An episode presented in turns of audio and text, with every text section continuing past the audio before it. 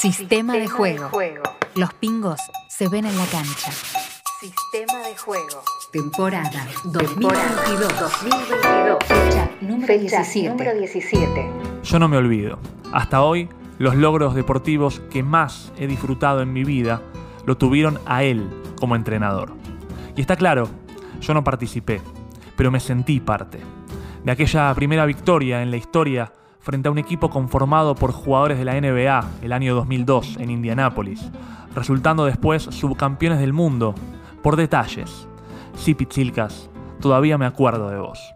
De aquel primer puesto en los Juegos Olímpicos de Atenas 2004, venciendo en el camino y por qué no vapuleando otra vez, en este caso en semifinales, a un Dream Team reforzado, para luego ganarle a Italia una final sin mayores complicaciones que gestaría el mote definitivo de generación dorada.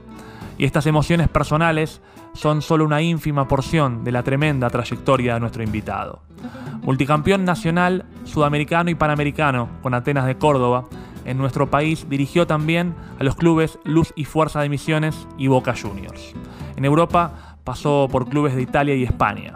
Actualmente dirige la selección uruguaya masculina de básquetbol. Entre 2010 y 2016 hizo lo propio con la selección de Brasil en 2021 ingresó al Salón de la Fama de la FIBA. Se trata de un hombre que ayudó a construir grandes alegrías que al día de hoy sigo disfrutando. Se lo voy a agradecer. Sistema de juego. Fecha número, 17. Hoy prepara nuestra jugada Rubén Mañano. Rubén Mañano. Hola Rubén, ¿cómo estás? Hola, ¿qué tal? ¿Cómo te va? Muy bien, muy, muy contento de, poder tenerte en sistema de juego. Es un orgullo, una gran alegría para nosotros. Eh, así que, primero, muchas gracias por tu tiempo. En parte también, yo soy un agradecido de este tipo de posibilidades porque, en definitiva, reforzamos lo que es bien cierto, ¿no? De una experiencia vivida, de un camino transcurrido. O sea, eh, y en definitiva, siempre hablando de una disciplina que es el básquetbol, ¿no? Un agente, para mí un agente, una herramienta extraordinaria e incluso, me animo de decir, en, dentro de lo que es nuestra formación, nuestra educación.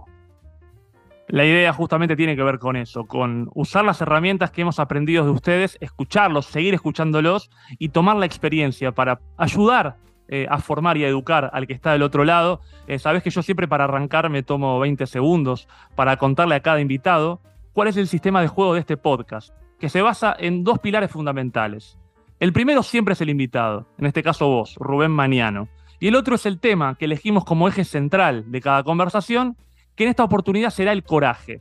Ya te voy a contar por qué pensé en el coraje para hablar con vos al respecto, pero te quiero confesar algo antes, la verdad es que cuando me toca enfrentarme a alguien a quien yo admiro y respeto tanto, alguien a quien he escuchado tanto, le he prestado tanta atención, sigo tan atento a su trayectoria, eh, no te voy a negar que se me ocurrieron un montón de ejes temáticos. Eh, respeto, trabajo, disciplina, que sé que son pilares para vos, humildad, percepción y también el coraje.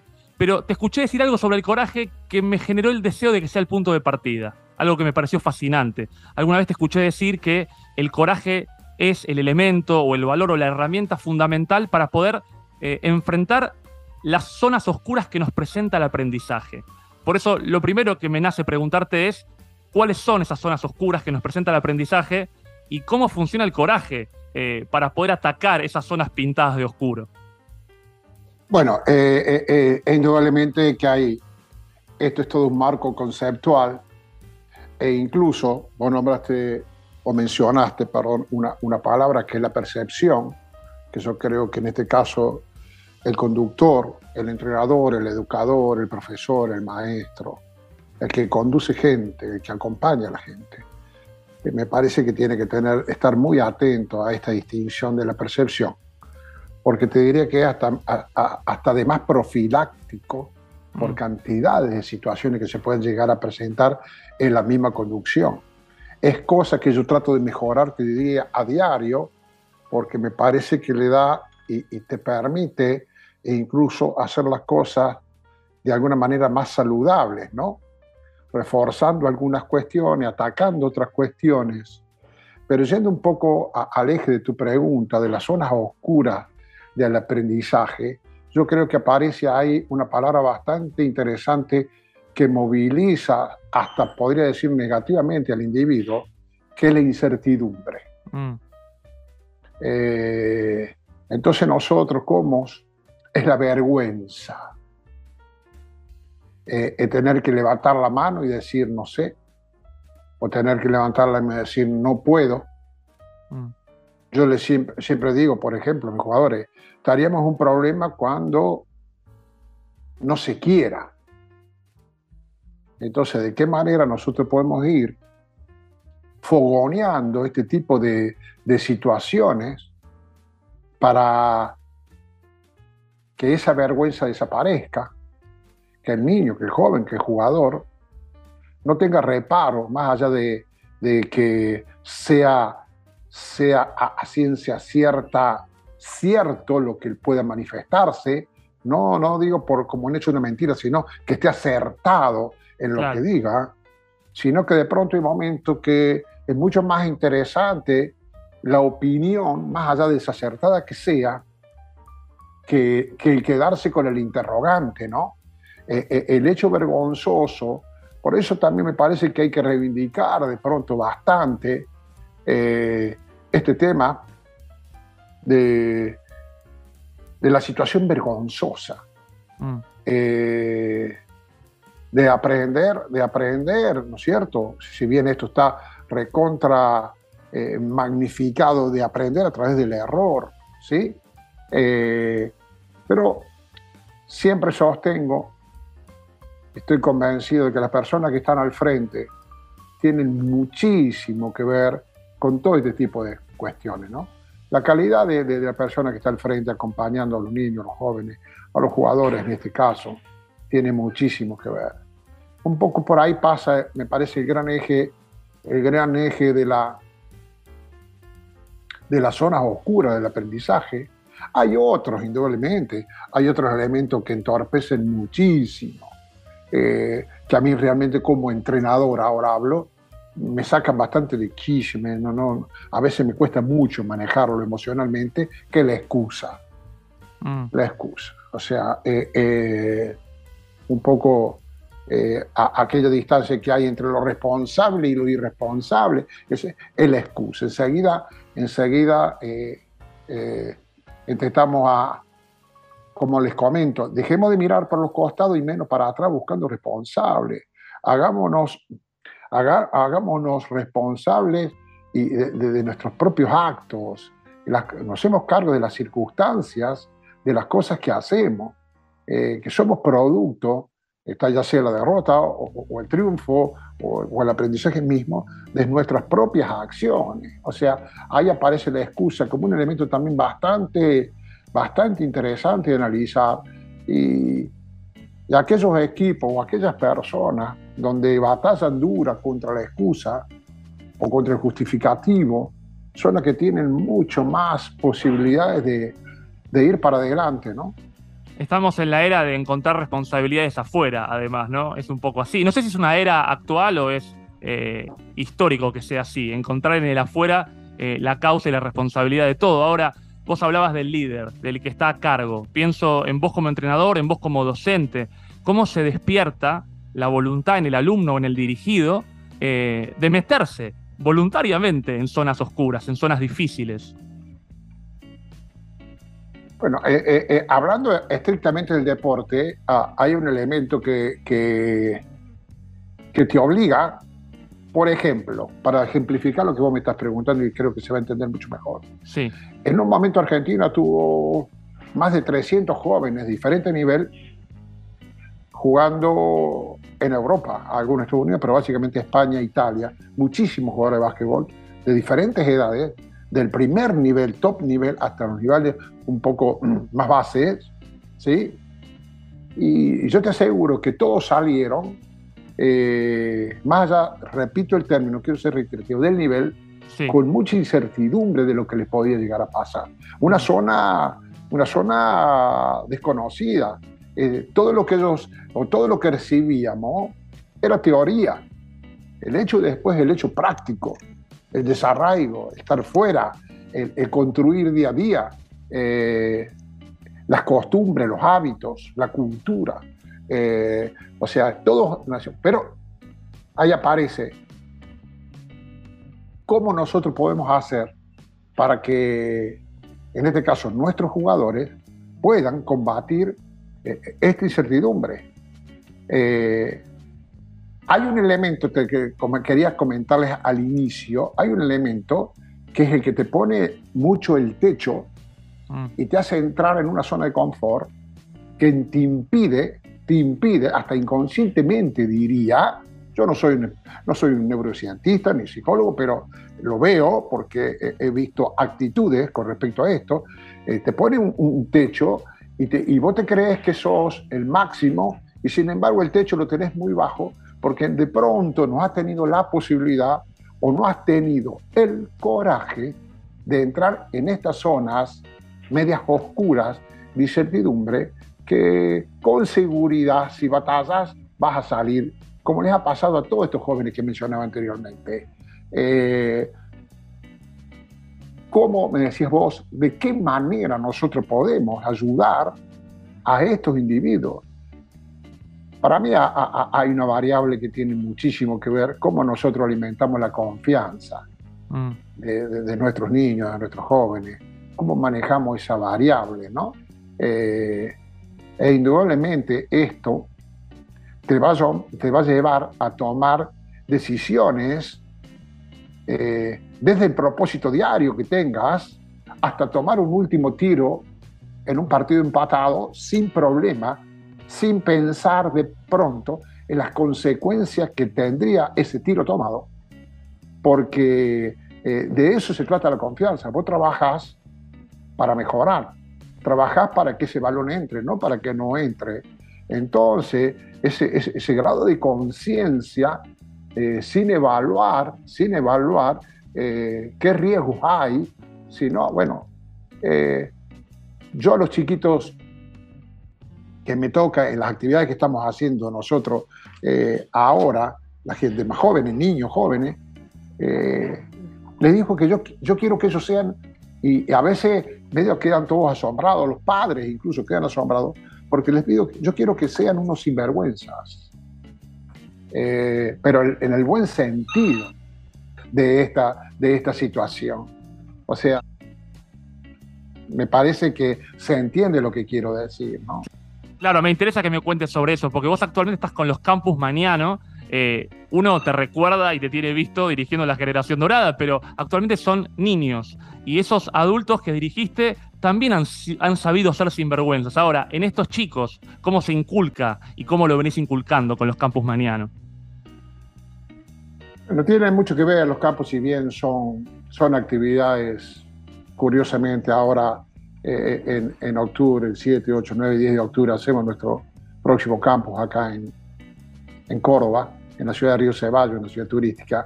Eh, tiene, tiene, tiene una tendencia, si bien tiene que ver estrictamente con la disciplina básquetbol, también hay apartados en psicología, apartados en preparación física, apartados en nutrición, apartados en cuestiones tácticas, técnicas. Eh, pero básicamente, básicamente en ese ambiente, crear y hacer entender eh, que esa confianza que yo mencioné tiene que ser puesta a la orden del día. Claro. Esa sinvergüenza o ese coraje, porque siempre les repito lo mismo, ellos tienen la obligación, les digo, ustedes tienen la obligación de preguntar todas las dudas que tengan, sin reparo a nada. Eso porque eh, eh, también nosotros, los conductores, eh, somos muy propensos a hacer juicios inmediatos, ¿no? muy apresurados, demasiado. Enseguida se, se caratula al individuo sin saber muchas veces que no es que no quiera, es que no sabe o no puede. Entonces, ir manejando estos parámetros a la hora de un entrenamiento, ponele, son interesantes porque las pautas de trabajo pueden ser el mismo ejercicio o el mismo propósito con diferentes cargas, con diferentes tiempos, con diferentes espacios, cosa que eh, se logre el objetivo más allá del nivel que tenga el chico o el jugador. Las exigencias, para que se entienda, la exigencia de alguna manera pasan a ser de acuerdo al parámetro o el escalón donde ellos están parados. Claro. Me interesa esta idea del no sabe, no puede, porque alguna vez te escuché decir algo que un poco mencionabas antes, que vos preferís tener enfrente a alguien que no sabe pero quiere, que a alguien que sabe pero que no quiere. Eh, ¿Podrías desarrollar esa idea? Sí, sí, seguramente. Es, como la arcilla. Sí. Es como la arcilla. El, el individuo noble que está propenso a crecer, a entender qué significa el éxito, mm. como conceptualmente, se va, se va a entregar en, común acuerdo para ir mejorando diariamente desde, desde eh, eh, vuelvo a repetir cosas que ella menciona, desde un aspecto físico, desde un aspecto técnico, de un aspecto táctico, de un aspecto social, de un aspecto psicológico. Pero eh, el individuo que no se vaya a saber por qué muchas veces tiene la falsa creencia y se sienten personalmente imprescindibles, son poco penetrables y se creen que el bagaje que tienen y entienden que el talento mismo garantiza su futuro. Mm. Y no hay mayor error que acomodarse en ese talento, porque siempre digo, son como la mentira, tienen patas cortas eso. Eh, va a caminar unos pasos, pero se va a, eh, va a trastrabillar. Eh, en cambio, la persona tesonera que quiere, que está dispuesta a mejorar a diario, ampliar su campo de acción, es la que vos encuentras un nicho proclive al crecimiento. y sobre todo esto se ve, incluso se ve mucho más, creo, mucho más presente eh, en todo lo que son situaciones de, deportes de equipo. Claro, claro, igual, ¿sabes qué pensaba a veces? Muchas veces pienso eh, que se suele castigar bastante a la zona de confort, que tiene mala prensa, ¿no? Eh, por eso las vacaciones suelen ser dos semanas, porque en todo el área uno tiene que estar haciendo. Ese confort es algo más eventual. Ahora, ¿existe algún momento donde no meterse en zonas oscuras sea recomendable, sea aconsejable? Yo creo que estamos nutridos de cantidad de zonas oscuras, ¿no? Eh, hoy mm. por hoy la selección, la capacidad de selección de lo que te llega es, infernal, como yo le llamo el entrenamiento invisible que tienen los atletas, ¿sí? Sí. Que de pronto estoy segurísimo que terminan en muchas veces entorpeciendo la clara imagen que tendrían que tener o los conceptos que tendrían que manejar para seguir andando por, eh, por una buena senda, ¿no? Hoy ese entrenamiento invisible, eh, en mi, eh, afortunadamente en mi época como entrenador, en mi gran época como entrenador, digo gran época que me tocó vivir momentos sublimes, no estaba tan, o sea, los medios no eran tan, tan agobiantes, hasta me no decir. hay una necesidad, y yo te lo digo porque lo, lo he experimentado es una persona reacia de pronto al celular. Eh, todo el mundo me preguntaba, siendo vos un entrenador, ¿cómo no va a tener? Y, yo entendía que cuando se querían comunicar conmigo, se comunicaban conmigo y así fue. Y hoy por hoy es, es, es un, miembro, es un miembro más de mi cuerpo el celular. Eh, ¿cómo, eh, ¿Cómo te cautiva este tipo de cosas? Ojo, que tiene sus lados positivos, pero me parece que esas zonas oscuras las que mencionaba, hay que estar extremadamente atento a dónde, hacia dónde apuntamos. Sin dudas que sí. Sabes que igual como todo, así como en el celular, como con el coraje, como con cualquier elemento, uno tiene que saber administrarlo, ¿no? Eh, ¿En qué medida? Porque, por ejemplo, si yo con mi equipo de barrio quiero salir a jugar contra el Manchester City, no tendrá demasiado sentido que salga a atacarlo con cuatro delanteros. ¿Cómo, cómo interpretar qué es coraje y qué es falta de criterio eh, en un partido y en la vida, según tu punto de vista? Para, para, O sea, falta de criterio. Yo creo que los criterios están avalados. Vos si tenés conocimiento, no te va a garantizar, el conocimiento no te va a garantizar los hechos. Claro. Sí, pero te van a permitir de pronto hacer mucho más criterioso por ese mismo conocimiento de las decisiones que vos tomes. Si no, no, tenés conocimiento sobre una determinada cosa y tomás decisiones, realmente hay casi que un estado de inconsciencia, porque te estás metiendo en un brete, en un lugar donde no puedes manejar. Entonces ahí aparece, tal vez en este tipo de situaciones, aparece el alto grado de humildad que tienen los grandes personajes, de pronto a preguntar, o asesorarse, o estudiar, o tener la humildad de decir, no sé, mm. eh, eh, a ver si me, surge ahora esto, pero me parece que es así. Eh, como que también a la hora de jugar, yo siempre menciono, una cosa es jugar rápido y otra cosa es jugar apresurado. Claro. O sea, ahí hay, hay, hay una instancia de criterio que tenemos que aprender a manejar. ¿Con qué nosotros visualizamos eso? No hay otra manera que no sea con trabajo. Mm.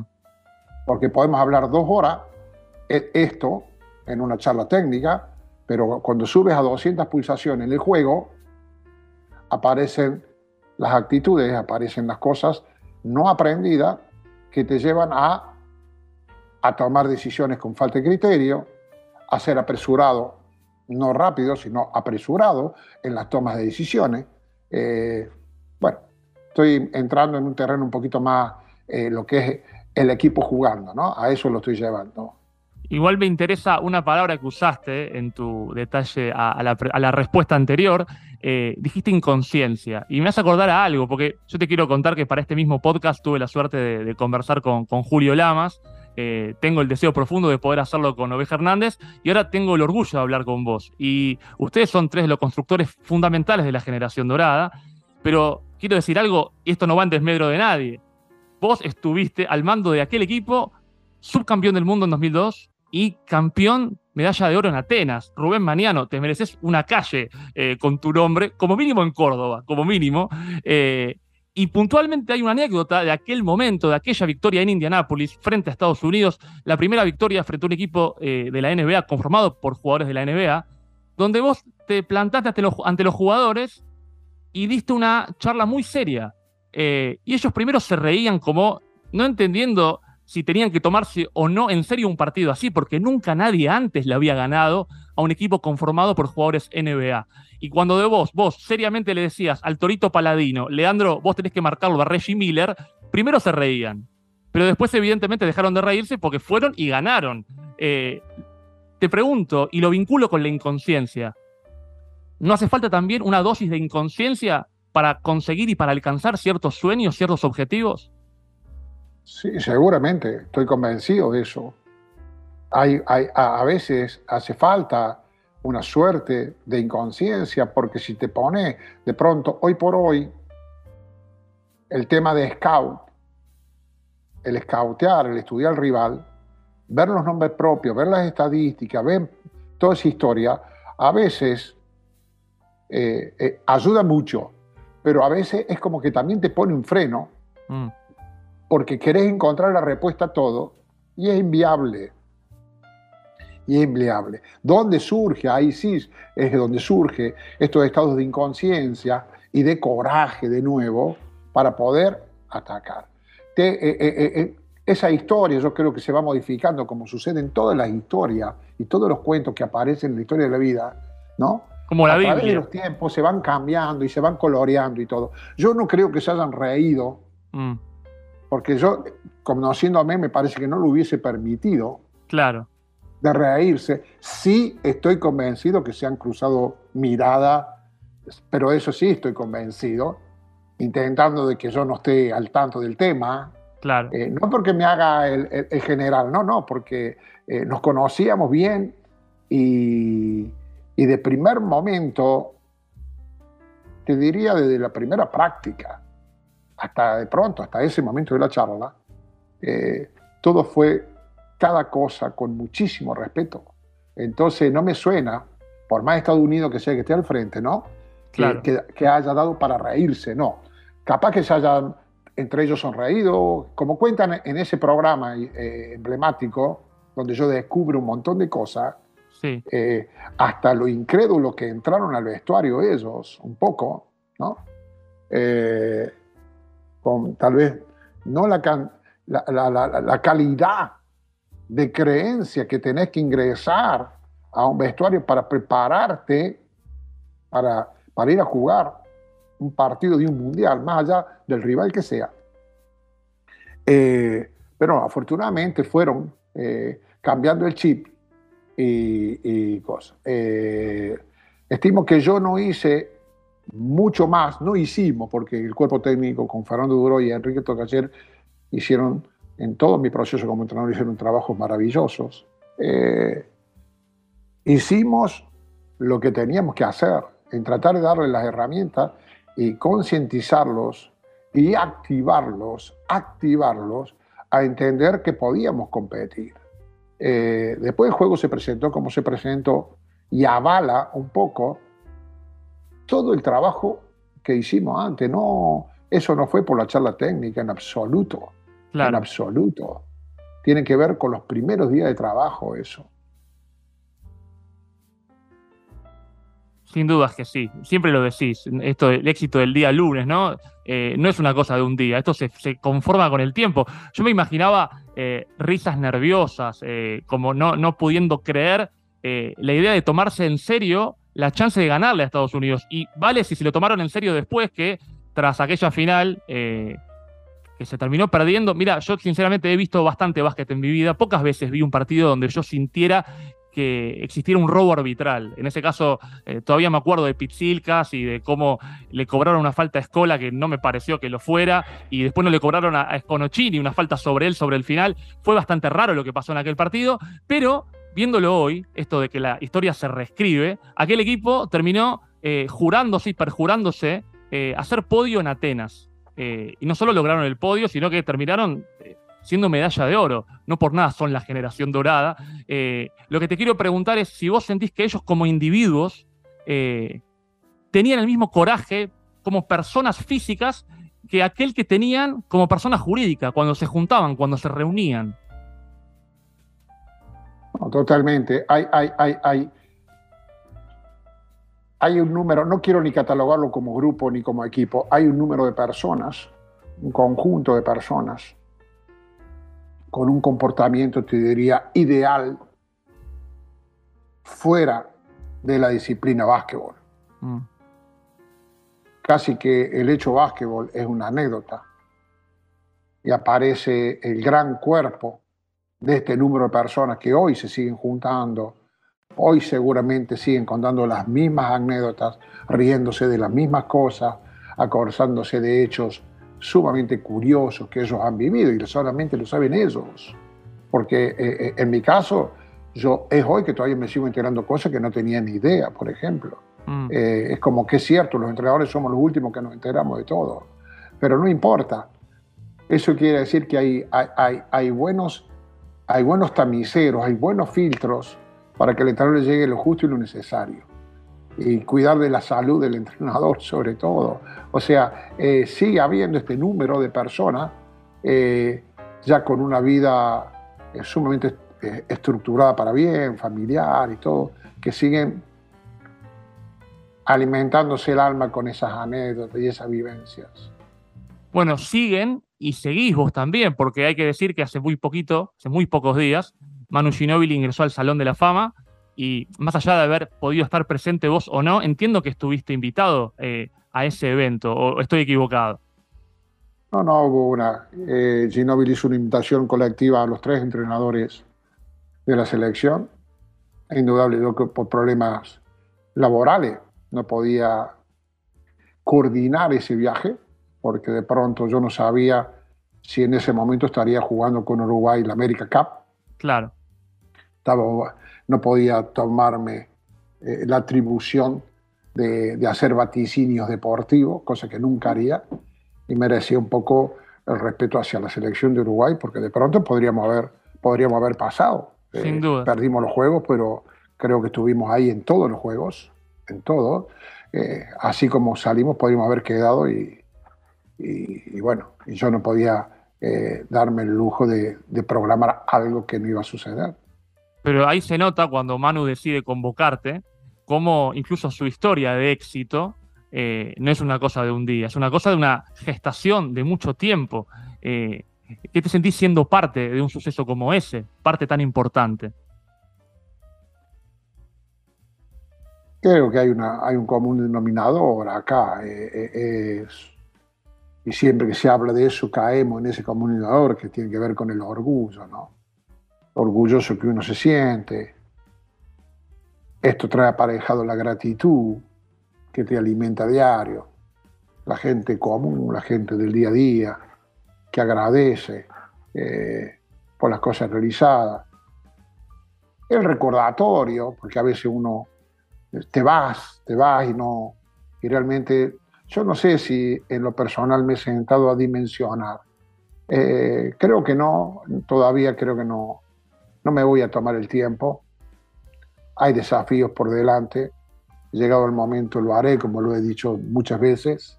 Eh, tal vez sea como que no me quiero dar cuenta. Mm. Eh, pero ahí vamos no, no hacer cierres. Hay mucho por, por transitar, sin dudas, sin dudas que sí. Ahora, hay algo que vos decías antes, de que el entrenador se entera último de ciertas cosas porque hay buenos filtros. Pero algunos filtros no son tan buenos, porque hay algo que me llama la atención poderosamente, que es que el entrenador no pueda subirse al podio cuando gana una medalla de oro, como si no fuera parte del equipo.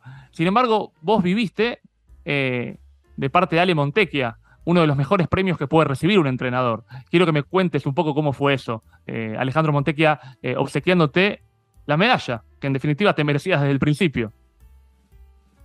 Bueno, son hitos, son hitos que tengo, te diría, una suerte de privilegio de, de haberlo vivido. Como decías, es cierto, no, no sé de de algún entrenador, de algún jugador que le haya una réplica de una medalla. Sé que ahora el entrenador de Italia le dio la tarjeta de crédito a, al equipo de Italia para que dispongan de su tarjeta de crédito. Este no es el caso. El caso es de, de nada más y nada menos que la réplica de una medalla. Eh, con un gesto de altísimo vuelo viniendo de Montecchia e indudablemente que fue muy acotado, muy rápido, porque tampoco es de muchísima exposición él. Así que él viajaba con el equipo de Bahía Blanca, que estaba jugando en la liga.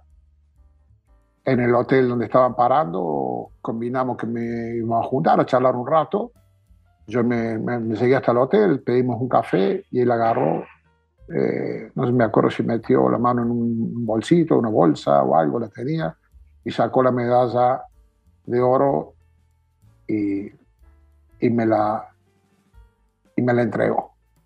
Sin cámaras, sin medios, los únicos presentes éramos yo y él. Así que eso para mí tiene un valor extremo. Son las cosas un poco que a uno le quedan grabadas en el corazón, ¿no? Muy, muy fuerte, extremadamente fuerte, ¿no? Eh, te digo que esa, eso, ver eh, eh, las banderas, cuando dicen la bandera en el Juego Olímpico, esas son cosas, son imágenes muy, muy, muy fuertes en mi vida como entrenador. No tengo ninguna duda. Y, tu vida como entrenador, yo te escucho ahora, te escucho responderme cuando me hablas del balance, por ejemplo, de qué representa Ginobili, y me hablas de eso con la misma naturalidad con la que me hablas de estar entrenando hoy y formando hoy a chicos. Eh, ¿En qué se diferencia entrenar a estrellas de, entrenar a niños, de formar a niños? indudablemente que eh, eh, hay, hay, hay, parámetros en la enseñanza de, desde la didáctica misma o la pedagogía misma, de la psicología misma, con que el respeto de, de, los aspectos psicológicos que puede llegar a tener en los diferentes estadios que vos encontrás, en este caso creo que vos hacer referencia a los campus, donde hay de pronto chiquitos de 8 años hasta 12 años, que es el ambiente del mini básquetbol, e incluso dentro de ese mismo ambiente de mini básquet, edades bien diferenciadas psicológicamente, hasta los, eh, pasando por, por eh, la pubertad, la adolescencia, con caracteres diferentes. lo que sí tengo claro una cosa, ¿no? que los límites, respetando estas características que te mencionaba, los límites como un elemento importante en el aprendizaje me suenan como una cosa necesaria hoy. Mm. es como que si necesitaran de, esos límites incluso para poder crecer. ¿Y sentís que esto es más necesario hoy que antes o siempre fue igual, esta necesidad de límites? No, no creo, no creo que, sea igual, porque la estructura eh, de la sociedad ha variado muchísimo y es entendible. Hoy el papá y la mamá tienen que salir a trabajar, los chicos quedan mucho tiempo, mucho tiempo. Eh, los que tienen la suerte, eh, ya, llámese suerte, habría que analizarlo, en la escuela de doble escolaridad. Eh, o sea, o los que no tienen vuelven a casa y están solitos. o sea, hoy por hoy la sociedad está diferente, es atacado un poco por lo que habíamos hablado de esas zonas oscuras, ¿no?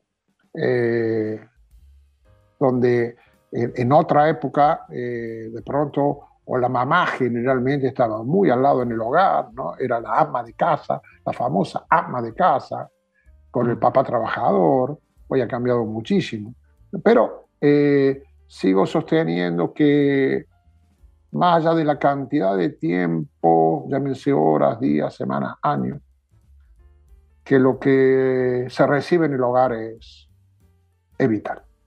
Claro que esencial. Ahora, eh, los cambios en la sociedad, los cambios en los chicos, ¿representan para vos como entrenador, como educador, una zona oscura? Digo, el hecho de tener que meterte a entender cómo, funcionas, cómo funcionan hoy las psiquis de ellos.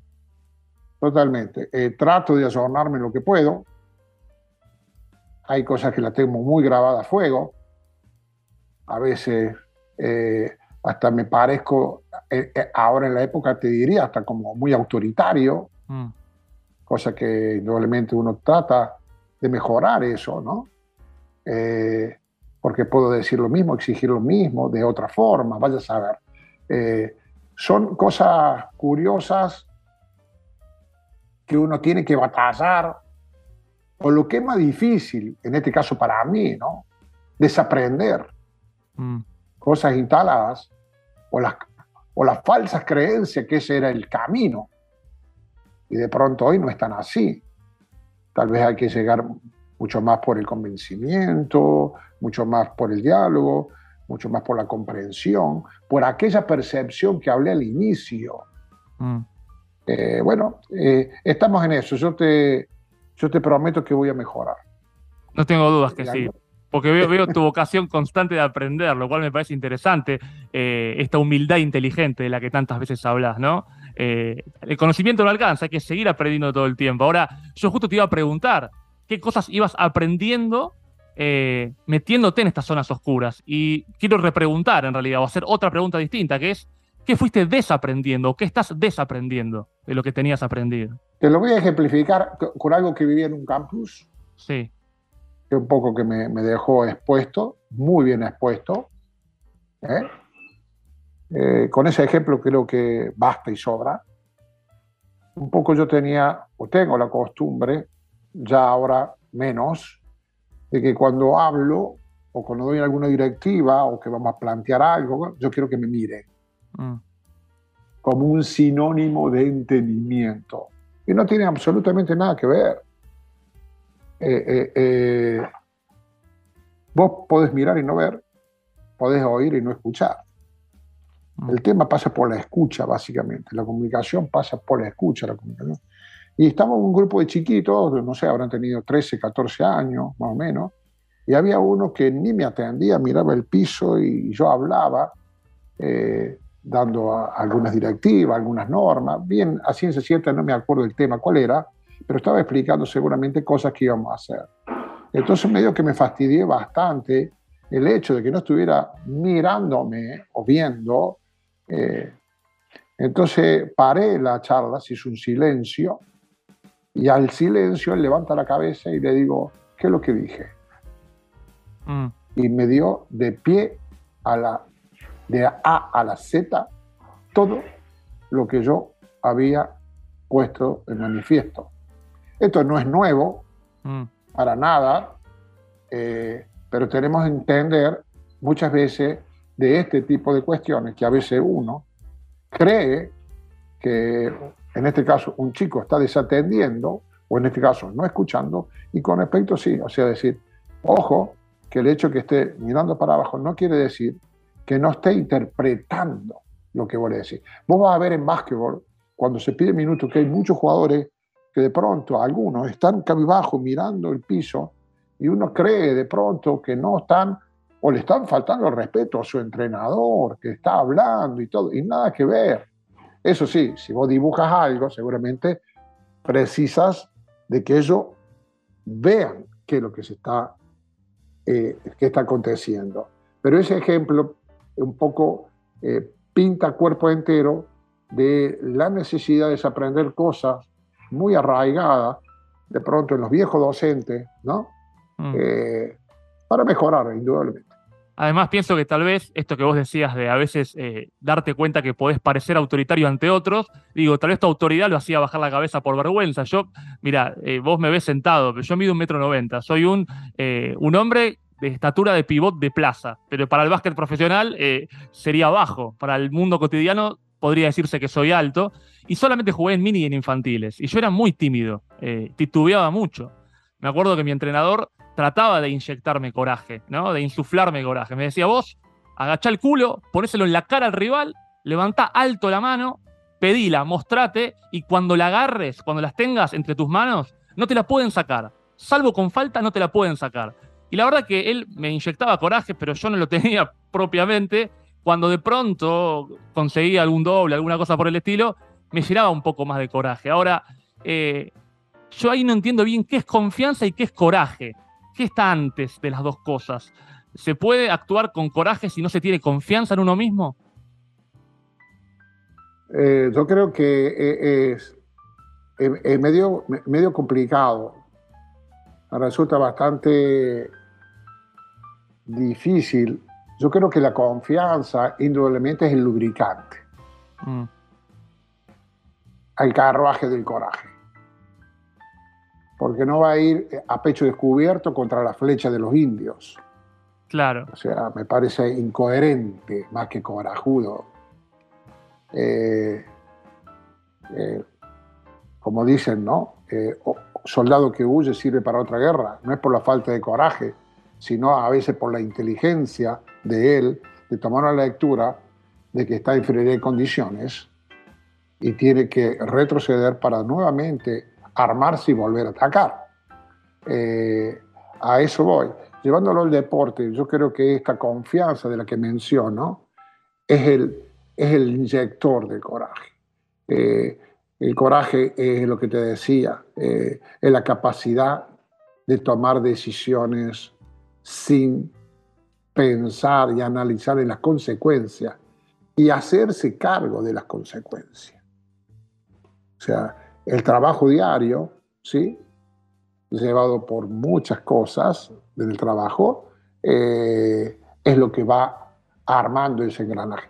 Yo creo que no podemos ser tan disociativos, decir, eh, confianza, coraje, solamente es eso. yo puedo ser confianzudo, todo, pero si no trabajo, no tiene cómo voy a alimentar a la confianza. La confianza alimenta el coraje, ¿quién alimenta la confianza? Solamente un hecho verborrágico del entrenador o ir al club una hora antes y ponerse a tirar al aro y tirar 500 tiros por día. Yo lo puedo acompañar en el crecimiento. ¿Sí? Le doy pautas, le doy técnicas, le alimento la confianza, pero también percibo si él pone esa cuota extra para ser corajudo a la hora de tomar decisiones. Si yo veo que él viene media hora, 45 minutos antes al club, empieza a tirar, veo que hace un plan físico, veo que pide una dieta, veo que... O sea, eso hace a que esa confianza se vea nutrida. Por eso tal vez eh, hace poco, creo que fue Facu Campazo, que hablando de Ginóbili dijo, a sus 37 años quería seguir aprendiendo. Vos hace un rato hablaste de que vas a seguir aprendiendo. Eh, tiene que ver con eso, el, poder alimentar a otro de confianza o de coraje o de lo que sea, tiene que ver con tener vocación de aprender constante. Es que creo que eso de eso se trata. Eh, eh, me parece que nunca dejas de aprender. En tanto y en cuanto tenga la predisposición y la apertura para eso. creo que aparte te, es un es un hecho desafiante, ¿no? un leitmotiv, eh, eh, que en la vida me parece que te, despierta, te, tiene ágil, te tiene incluso hasta comunicado, no te alerta al gas. Eh, es como, tal vez sea como una medicación, ¿no? No es porque mm. estés enfermo, sino para una vitamina.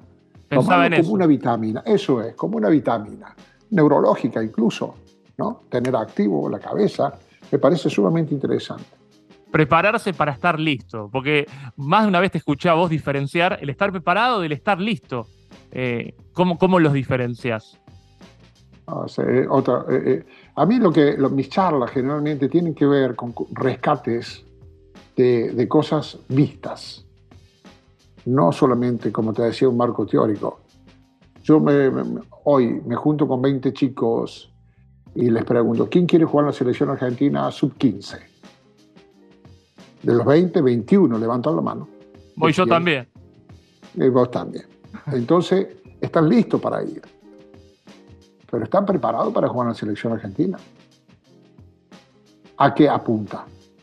A ese éxito del día lunes que vos mencionabas. Mm. Una, una, una cantidad de éxitos sumados te va a llevar a que el día domingo o el día sábado, cuando te toque jugar, estés preparado. Pero si apareces el día viernes, te dan la camiseta el sábado, solamente va a estar listo para jugar para tu equipo. Te vas a entregar, vas a correr y todo, pero vas a tirar 10 tiros, vas a errar 9, no vas a defender a nadie, no vas a rebotear. ¿Por qué? Porque no estás preparado. Mm. O sea, de eso se trata. Sin dudas que sí, y, ya me voy acercando un poco al final de la charla y, sabes que una cosa que fui encontrando en muchas conversaciones con diferentes deportistas es el concepto de la adversidad y de cómo la, adversidad es escuela. Me lo dijo un poco Gabriel Marcus, tenista, me lo dijo Alejandra Locomotor Oliveras, boxeadora, y te escuché a vos hablar de la adversidad, contando alguna vez que eh, la adversidad de alguna, de alguna manera a veces saca talentos que tenemos, pero que en épocas prósperas parecen ocultos. Quiero preguntarte si recordás algún partido o algún momento de tu vida, incluso extradeportiva, donde apareció un talento en la adversidad. Nosotros lo, nosotros lo vivimos a ciencia cierta. Es más, dentro de mi charla yo tengo un capítulo que tiene que ver con las adversidades, donde hay una cantidad de imágenes que te muestran hechos adversos, ¿sí? Sin embargo, eh, eh, volvemos a, a, tomar y a, y a reflotar la concepto el concepto del equipo. Mm. Un equipo que trabaja como tal y entiende qué es lo que es el equipo, ¿sí? va a permitir campear contra las adversidades. Ejemplo, semifinal del mundo en Indianápolis. Sí. Ginóbili queda afuera. ¿Quién puede negar la capacidad de Ginóbili? Jamás nadie. Mm. Ni se atrevan prácticamente jugamos sin él, con un acto de grandeza quiso eh, que ingresara a la cancha, papá, pero realmente no pudo hacerlo, no logró plasmar, ¿no? Eh, es malo, dice él, como que sentía que se ponía la capa de superhéroe y todo eso, pero era imposible, tenía el tallo. Pero, sin embargo, el equipo llegó hasta último instante y podía haber sido campeón del mundo sin, sin su ancho de espada, por hablar en términos de naipes, de truco. Eh, pero ¿quién, ¿quién campea? ¿Quién le hace frente a la adversidad? La preparación del equipo.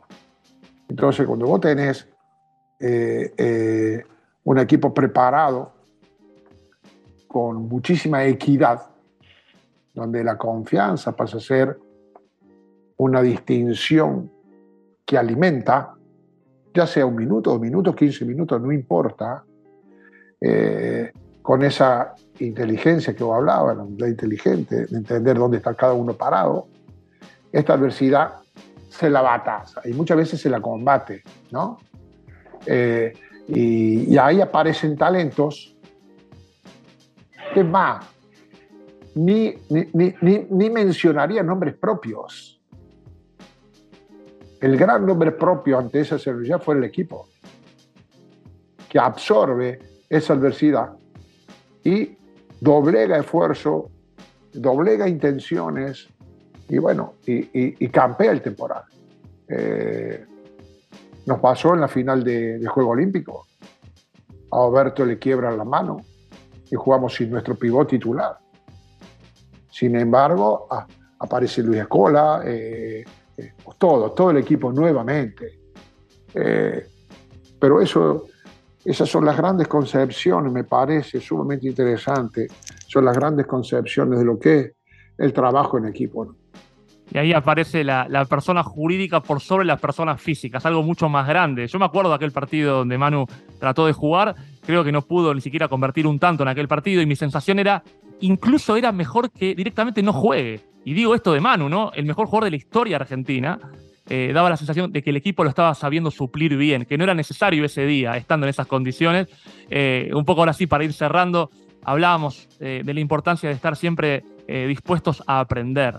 Y, me interesa, me interesa que alguien como vos, con toda tu trayectoria, con todo tu conocimiento, con toda tu capacidad, yo creo que me pueden estar escuchando a mí, hacerte la nota, pero lo que importa es lo que vos digas, porque un chico que está ahora entrenando, siendo joven, ¿cómo no se va a motivar si te escucha a vos queriendo aprender, ¿no? Alguien tan joven queriendo aprender de otro que ya sabe tanto y sin embargo tiene esa vocación.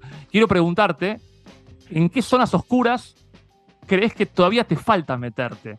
Eh, a qué zonas oscuras les escapás eh, todavía. Tal vez les escapes para siempre o tal vez decidas meterte en algún momento. Sí, por ejemplo, algo que a mí eh, no he dado, no he dado, no he dado el tono, por ejemplo, tiene que ver con los idiomas. Sí. No he dado, no he dado la materia y es hoy que me sigo dando vuelta el tema de los idiomas. O sea, eh, y yo sé que es una materia pendiente y que, no sé, tal vez de algún rato mañana, no sé, me sentaré e intentaré hacerle frente. ¿Por qué no para llevar los campus a otros países? Eh, quiero preguntarte cuáles son los próximos campus. Vos hablabas recién, eh, ahora en octubre hay algunos. ¿Cuáles son las fechas de los próximos campus y cómo hace la gente para poder sumarse, para poder participar del campus Maniano? Sí, en Instagram, en Instagram Campus Magnano. Sí. Ahí está toda la información. Números de teléfono, bueno, la gente que se encarga de eso básicamente. Hay fechas, hay fechas bien, bien claves, hay dos fechas bien fuertes, que son las de verano y la de invierno, en vacaciones de verano y vacaciones de, de, julio, en este caso, enero generalmente es otro caso.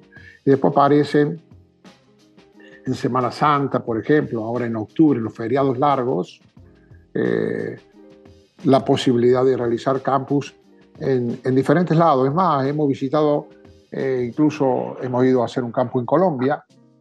Eh, bueno, estamos un poco en ese tema ahora.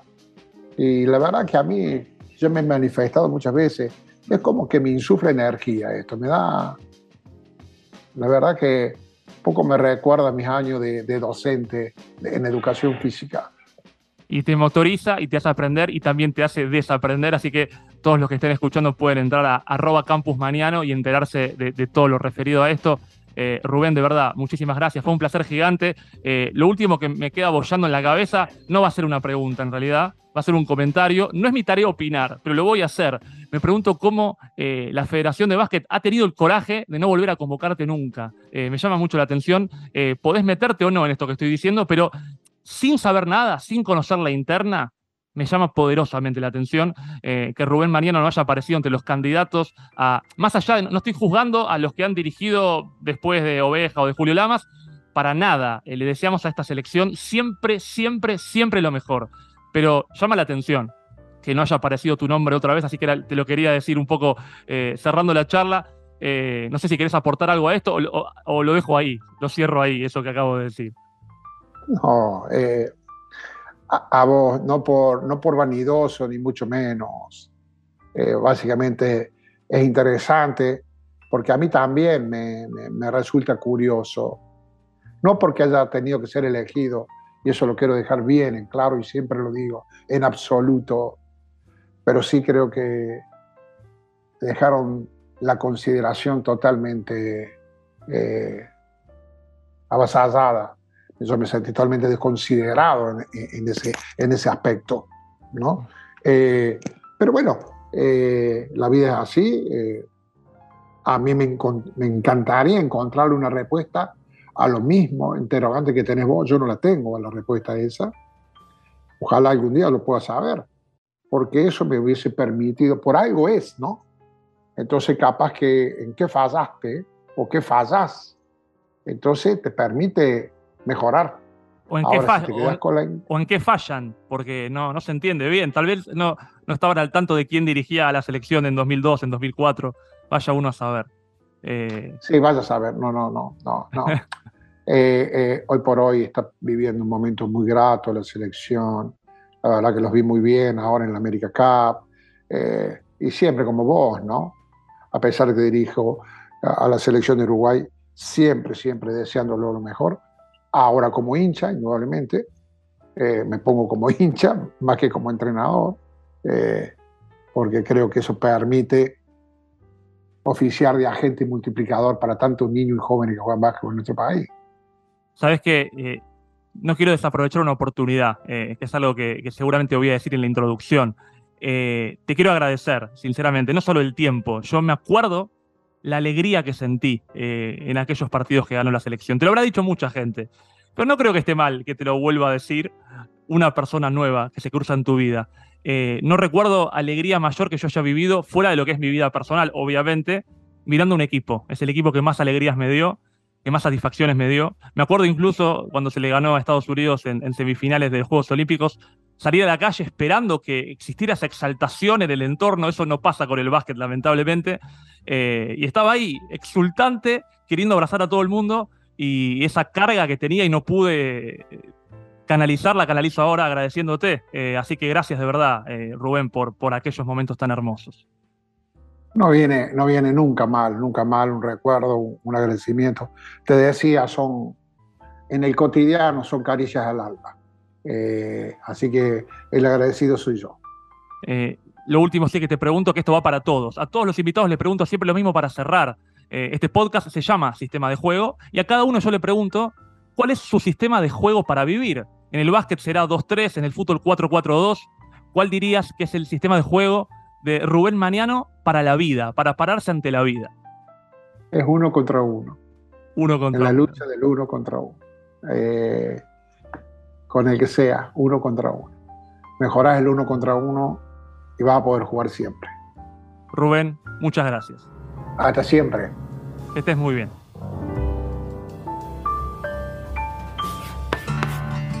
Sistema de juego. Sistema de juego. Temporada 2022. Somos, lo que se, ve, en la cancha. ¿Se puede actuar corajudamente si no se tiene confianza en uno mismo? Se lo pregunté a nuestro invitado, quien me lo pintó como poco probable. Según me dijo, la confianza es un inyector del coraje, quien lo nutre. Decantó inevitable entonces preguntarle, si la confianza alimenta al coraje, ¿quién alimenta a la confianza? Rubén Maniano me contestó llevándolo al plano de la relación con sus dirigidos. No depende de un discurso verborrágico que pueda darles, sino de su compromiso. Aquel que los haga venir media hora antes al club, hacer un plan físico, pedir una dieta y tirar al aro 500 veces por día. El trabajo diario, parece, es el que hará mover todos los engranajes. Como siempre me dice mi viejo, tan sencillo y tan crucial. Se trata de hacer, hacer y hacer. Hacer para confiar. Confiar para atreverse. Y así. Sistema de juego. Sistema de juego. Conduce Jonathan Indivo.